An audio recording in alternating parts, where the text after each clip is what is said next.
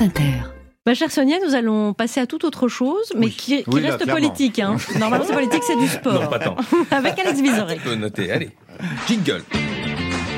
Est-ce que l'alcool et musculation sont compatibles? Bon voilà. Je rentre euh, sur le terrain le matin, on s'entraîne à 9h et je sens ça pue l'alcool. De plus, après les cuites, si tu veux t'entraîner le lendemain, honnêtement, bonne chance. C'est Ah, on est sur un cul sec du président de la République. avec modération, il faut préciser. Avec modération, évidemment. Et bien sûr, on a mis un peu de tout dans ce jingle.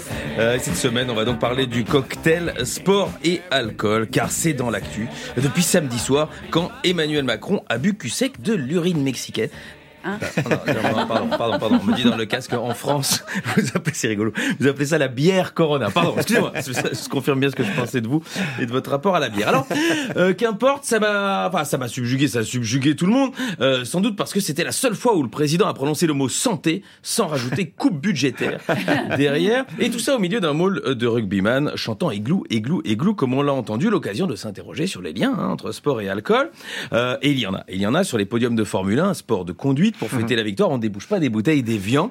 Euh, le championnat de football belge s'appelle la Jupiler League. La principale coupe d'Europe de rugby s'appelle la Heineken Cup. Mais surtout l'Écosse, un symptomatique des ravages de l'alcool, euh, puisque les Écossais ont inventé le whisky. Et quelques années plus tard, ils ont inventé le curling. Et ça, évidemment, il n'y a rien sans rien.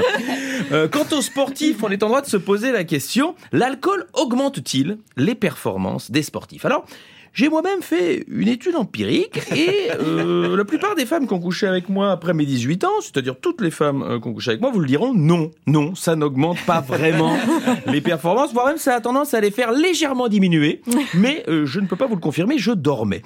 Ce genre de croyance euh, a pourtant existé. Le Tour de France a été longtemps le lieu de la chasse à la canette, comme on disait.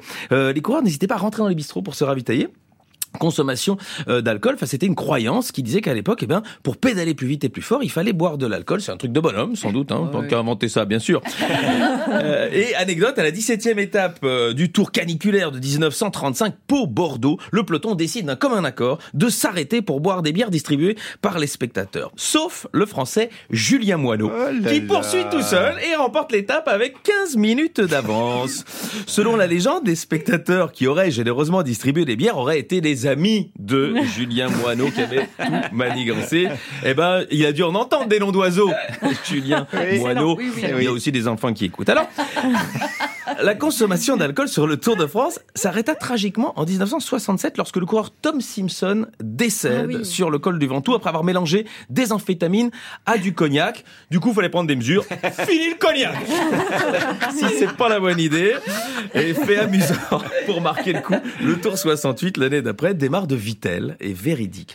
Alors évidemment, le plus gros contingent d'alcool sur les événements sportifs, ben, c'est dans le public qu'on le trouve. Il y a une étude américaine qui s'est penchée sur la consommation des fans en fonction du sport. Les fans qui boivent le moins sont ceux qui vont voir de l'athlétisme et ceux qui boivent le plus sont ceux qui vont voir du MMA.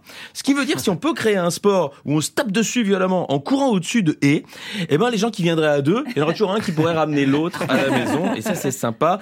Euh, évidemment, on n'a pas ça hein, dans la musique classique, c'est très il y a pas de buvette à l'entrée de l'opéra Garnier hein, pour bien chauffer à blanc les spectateurs qui vont voir le lac des cygnes et en même temps, il n'y a pas non plus la moitié de la salle qui est pour le cygne blanc et qui insulte les autres qui hurlent le cygne noir.